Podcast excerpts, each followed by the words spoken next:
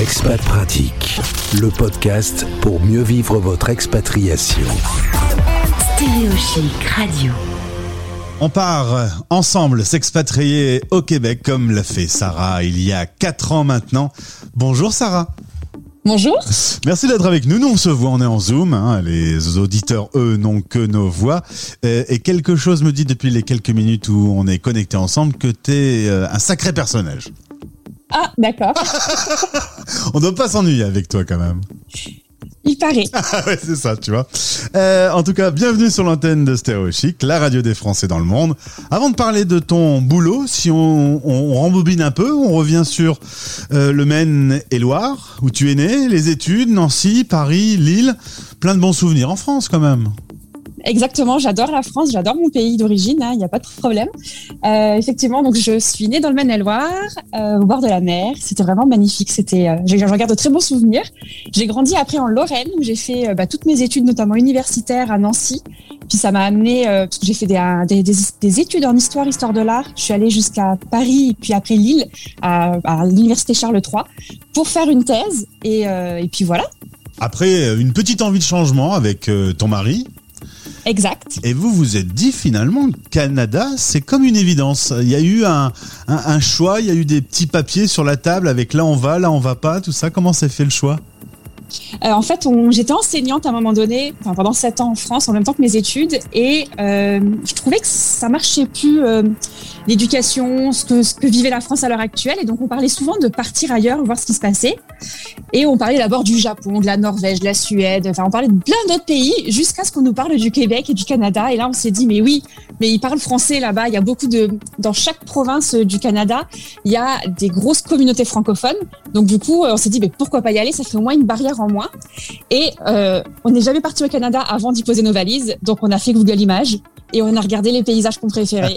et on s'est un peu renseigné. Puis voilà, on, on a pris nos billets, on est parti. Et vous êtes euh, dans quel coin de Québec du coup? Euh, dans la région de Chaudière-Appalaches. Donc on est vraiment entre Québec et Montréal. C'est vraiment la nature sauvage. Et euh, on est à une heure de Québec et à deux heures de Montréal, pour être précise.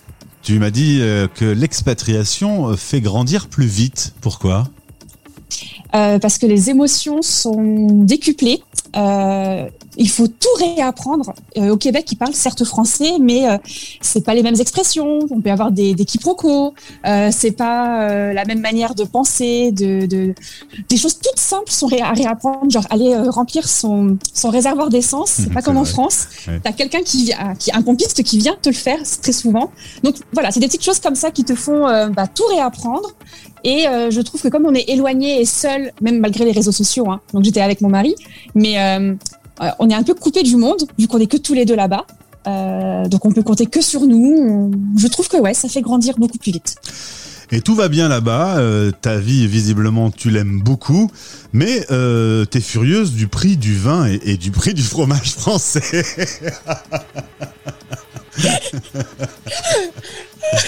Là, t'es Oui, pas contente. Là, ça va pas, c'est trop cher. Je suis une grande épicurienne, j'adore manger. Et alors, faut dire, la gastronomie canadienne et québécoise, c'est pas trop ça, mis à part la poutine. hein. Donc, la poutine, c'est du fromage euh, en grains. Euh, c'est comme une sorte de gros babybel qu'on met sur des frites avec une sauce. C'est pas très, ça a pas l'air très fameux, mais c'est- délicieux. Par Ouais. contre, le reste, ça coûte euh, une fortune.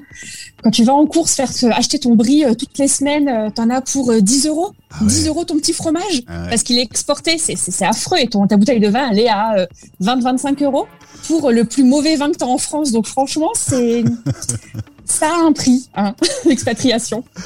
On va parler boulot maintenant en partenariat avec Expat Pro. Tu es euh, sur cette plateforme, euh, donc ton prénom c'est Sarah. Ton activité soulier vert, tu accompagnes euh, pour du rédactionnel, pour faire des photos, pour du marketing, pour tout ce qui est réseaux sociaux, tous ceux qui ont besoin de tes services. Exactement. Donc du coup, je me suis lancée en 2017 sous le nom de Souliers Verts sur un nouveau blog, Instagram et YouTube.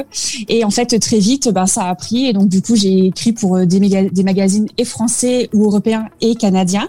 Et euh, voilà, de plus en plus, euh, ben, je, je travaille là-dedans. Et euh, ce qui était incroyable, c'est qu'en arrivant donc en février 2018, genre deux trois mois après, j'ai pu me lancer en affaires et j'avais immédiatement des clients, alors qu'ils me connaissaient absolument pas. Et tout s'est fait vraiment très très vite en fait. Faut dire qu'avant de te lancer dans ta propre activité, tu as été maquilleuse, serveuse et cow-boy. oui. Ah bah écoute, le Canada, c'est un peu le rêve américain hein, quand même. Euh, donc du coup, euh, en arrivant, mon mari, lui, quand il est arrivé au Canada, il avait déjà un contrat de travail puisqu'il avait fait des salons de recrutement à Paris. Donc c'est son employeur qui nous a fait venir.